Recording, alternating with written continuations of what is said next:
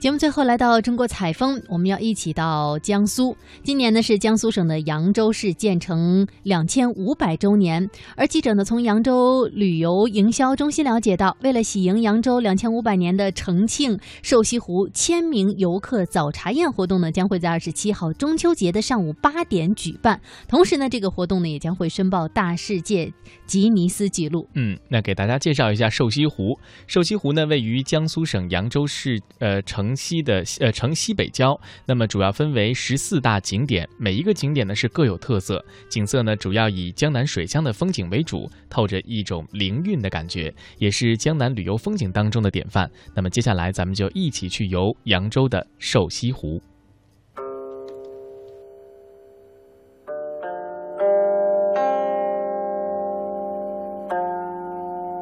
我国以西湖命名的景区有三四十处之多，而瘦西湖仅扬州一个。那么，它为什么要定名为瘦西湖呢？瘦西湖地处扬州城西郊，原名炮山河，亦称宝障河，是隋唐时期由蜀同珠山之水汇合安徽大别山东来的洞水流入运河的一段水道。它有五十多公顷的游览面积，六公里多的游程，一条曲水如锦带，时展时收，犹如嫦娥起舞时抛向人间的五色飘带，形态自然动人。后来改称瘦西湖，是因为乾隆年间诗人王沆将扬州宝障河与杭州西湖做了一番比较，写了一首咏赞宝障河的诗。垂杨不断皆残芜，雁齿红桥演画图。也是销金一锅子，故应唤作瘦西湖。从此，瘦西湖作为正式名称，名闻中外。如果把杭州西湖比作丰满妩媚的少妇，那么扬州瘦西湖就可比作清秀婀娜的少女，因为杭州西湖给人一种雍容华贵的韵味儿，而杭州瘦西湖却给人几分纤柔羞怯的情意。多少年来，它那独具的魅力不仅使扬州人民喜往乐游，也使不少海内外的文人名士为之倾倒。单单一个“瘦”字，就引出很多诗人的佳句。早些年间，邓拓游湖的时候，就对湖山风光赞美不已，欣然成诗：“板桥歌吹古扬州，我作扬州三日游。瘦了西湖情更好，人天美景不胜收。”关于瘦西湖的美景，导游小张向我们一一历数。我们大家进来的这个门呢是南大门，你一进来呢就能看到我们收修的这个主水道，大家可以留意一下。早前呢是人工开挖的，为扬州的一条护城河，叫做宝障湖，没有两边的建筑和花草。是后来呢到了清代，乾隆皇帝呢。频繁的南巡来到扬州，这皇帝呢走过的地方呢，当然会引起一些地方官啊和富的盐商发现，认为呢这圣上之乐是在于山水之间，所以在两边呢是投其所好，博龙心而建的，并不是一个人的园子，还是有很多个小园呢串联起来的。当时的园子呢是非常多的，用这么一句话来形容，叫做园林多是宅，车马少于船。你看这个宅子就是别人的园林了，证明有钱啊；车马都少于船了，证明我们这边水多。扬州呢，在唐代的时候就是一座水城，水多，船多，所以桥也多。我们现在所处的这个长堤呢，叫做长堤春柳，全堤长呢是六百余米，为三步一桃，五步一柳。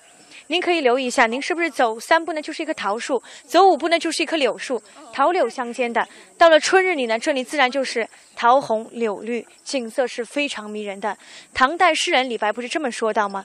烟花三月下扬州，这烟花就是指的这春日里柳絮。漫天飞舞的一种盛景，三月呢还指的阴历的三月，其实指的四五月份。在我们扬州来呢是四五月份看景最美的，在每年的四月十八日到五月十八日有一个烟花三月国际经贸旅游节，那段时间也是最美的。你看我们这边湖水呢视野呢是非常有限的，杭州西湖大家应该都去过的，杭州西湖视野非常的开阔，所以有文人啊将两条湖比作是两位美女，杭州西湖就是唐代美人杨贵妃。雍容华贵啊。杨贵妃就是以胖为美，而我们扬州这条瘦西湖呢，则是汉代王妃赵飞燕，玲珑秀美。那沿湖两岸呢是柳树最多，这柳树呢是扬州的市树，称作为是杨柳。扬州一杨嘛，就指的这杨柳。你不要以为是扬州的杨，还是姓氏的木子杨，这和隋炀帝有关系的。都知道在那那个时期呢是没有电动船还是机动船，一条船的行走呢是靠人工拉纤的。据记载呢，隋炀帝一个人坐一条船需要美女三千个人在岸边为他拉纤，他一个人站在船头独自欣赏。你看这样的场景呢是非常奢侈的。您说这美女再美呀，太阳一晒她也不美了。隋炀帝呢是非常的心疼，便命周围的百姓呢在沿湖两岸种柳树，为美女遮阴。你看美女不被晒了，隋炀帝很开心啊。隋炀帝叫杨广，赐姓为杨，这柳树就成杨柳了。其实从科学的角度来讲，这柳树呢也是起到了一个保护堤坝的作用。大家这边留意一下，湖中心呢有一座岛屿。这人是第一个湖中岛，叫做合浦熏风岛。顾名思义呢，是与荷花有关系。它的原主人呢，原来就是扬州八大盐商之一的江春。他呢是非常富有的，可以说是富可敌国。我们瘦西湖里面有一座白塔，你等一下都能看到了，就是江春他当年出资所建的。他这个人呢是非常喜欢种荷花的。应该在我们这个古老的方塘中呢，依然栽种的是荷花。当然这个季节已经看不到荷花了，只能看到荷叶。你一般看到的荷花颜色应该是淡白色。或者是淡粉色，而我们这边荷花的颜色呢是艳红的，非常的绚丽，接近于玫红这种颜色。玫红啊？对，接近于玫红这个颜色，还不是糖，非常绚丽。什么季节？夏天啊，七八七八月份的时候。这个呢是扬州荷花名品，叫做广陵红，我们扬州人自己研发的。瘦西湖的生态环境特别好了吗？在两千零一年的时候呢，我们瘦西湖进行了这个活水工程，水的环境呢得到了改善，和京杭大运河是相通的。现在整个扬州城的水系都是相通的，长达呢是二十公里。在河浦熏风岛旁边呢，有一道生态景观鹿岛，这个季节呢是看不到的。像在春天的时候呢，就是特别是烟花三月之际，吸引了众多的野生候鸟，白鹭、灰鹭栖息在这边这个岛屿上。这两都一呃，这个长廊是六百多米是吧？对，六百多米，嗯总长是六百米。它和那个杭州的苏堤春晓是一样的。杭州的苏堤是两边临水，我们这边是一面临水。在杭州有西湖，在扬州有瘦西湖，在北京的颐和园里有一个听力馆，而在扬州瘦西湖的徐园里也有一个听力馆。到底是怎么回事呢？请导游小张来继续做介绍吧。那这边呢是我们徐园的主厅，叫做听力馆。听力馆呢是取自杜甫的“两只黄鹂鸣翠柳，一行白鹭上青天”之意。在北京的颐和园应该有这样的听力馆，它是当年慈禧太后用来赏戏和饮宴的场所。因为我们这边早前是祠堂嘛，所以这里是供奉原主人徐宝山铜像的地方。而如今呢，就是一个展厅，展示现代画家所作作品的地方，时不时更换的。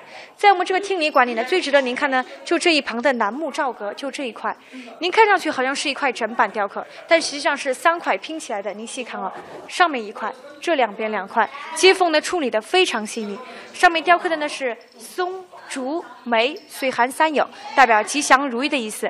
这呢也是我们扬州著名八刻工艺中的一个木刻工艺。像扬州有木刻啊、牙刻啊、玉刻、漆刻这些，玉刻也非常出名。这次奥运会的金镶玉金牌就是在我们扬州雕刻而成的。扬州的手工艺产品非常好嘛，不都有这么一句话吗？叫做“新疆的玉，扬州的工”，应该听说过。新疆那边产玉吗？瘦西湖美景数不胜数，这些美景当中还蕴藏着很多故事。在扬州民间就流传了这样一个传奇故事：乾隆皇帝下江南，在当地大小官员的陪同下游览了瘦西湖。乾隆皇帝坐在装饰豪华的龙舟上，欣赏着四周迷人的园林景色。在荷花盛开的武亭桥边，乾隆对陪同的人员说：“这里很像皇城里的琼岛。”只是差一座白塔，没想到第二天乾隆又来到湖上，他惊异地发现，在瘦西湖南岸的杨柳林中，一座白色的喇嘛塔巍然耸立。当地人说，这是当地的盐商花了几千两白银，连夜用盐包搭制了这座白塔。于是乾隆对扬州的园林赞不绝口，也对建造园林的盐商有了直接印象。他不禁对大臣们说。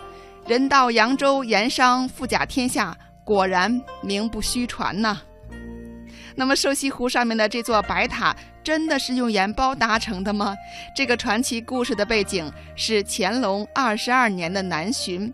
其实瘦西湖畔的白塔是在乾隆南巡的前一年，也就是一七五六年，和湖上的莲花桥一同修建的。为了迎合皇帝游玩的需要，瘦西湖上增加了很多的景观建筑。关于莲花桥的建造背景，扬州文物研究所的所长魏明华介绍说：“这座桥是乾隆年间扬州的盐商为了迎接乾隆皇帝南巡。”特地在瘦西湖上面造的一座桥，这座桥，它正式名称叫做莲花桥，是因为当年的瘦西湖里面长满了莲花，而且这座桥呢，如果从空中看的话，就像是五朵盛开的莲花，所以它叫做莲花桥。